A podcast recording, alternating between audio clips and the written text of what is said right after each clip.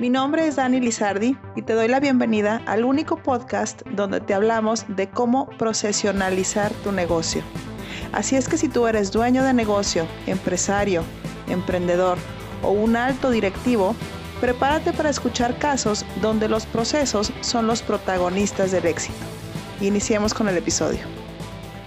Bienvenido a un nuevo episodio de este podcast, Procesionaliza tu negocio, temporada 2 donde platicaremos de cómo pasar de emprendedor a empresario. Espero que cada uno de los temas que toquemos aquí sirvan para que los puedas aplicar cuanto antes en tu negocio. Episodio 1 de 20. Me da mucho gusto que estés aquí. Para mi gusto, la palabra emprendedor está de moda.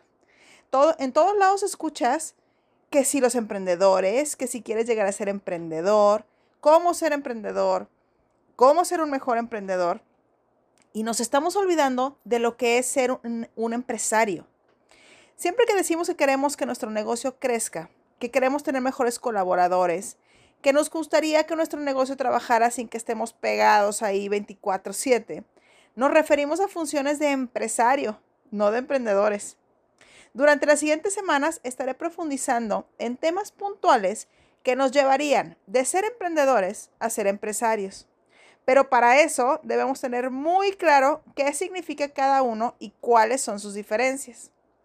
Por definición como tal, un empresario es el que dirige una empresa de la cual puede o no ser dueño. Y un emprendedor es el que crea un negocio generalmente después de haber identificado una necesidad en su comunidad o de alguna idea que cree que se necesita y lucha para conseguirlo. Dependiendo de la fase en la que se encuentre el emprendedor, el empresario puede formar parte del apoyo para el emprendedor en su etapa de crecimiento como coach, como inversionista y en el futuro puede llegar a convertirse en él. Ser el empresario que ahora apoya, apoya a otros emprendedores. Pero ahora sí, veamos algunas diferencias. Creo que con estas son suficientes para que nos termine de quedar bien claro. La diferencia número uno en cuanto al empuje. Al empresario lo mueve el desarrollar y crecer un negocio que ya existe, en generar ganancias. Es un gran estratega. El emprendedor no para de trabajar, así sea 24/7, en busca del éxito, que significa que su idea sí se convierta en negocio. El punto número dos es en cuanto al enfoque. El empresario es sumamente enfocado, tiene un, poco, un punto fijo concreto, una meta, un número, un resultado al cual llegar. El emprendedor es entusiasta, siempre está motivado y tiene una diarrea mental de ideas que necesita priorizar para mantenerse enfocado. Diferente, ¿no? Número tres, en cuanto al equipo de trabajo. El empresario tiene un equipo que lo apoya, una estructura organizacional. Delega y da seguimiento a resultados.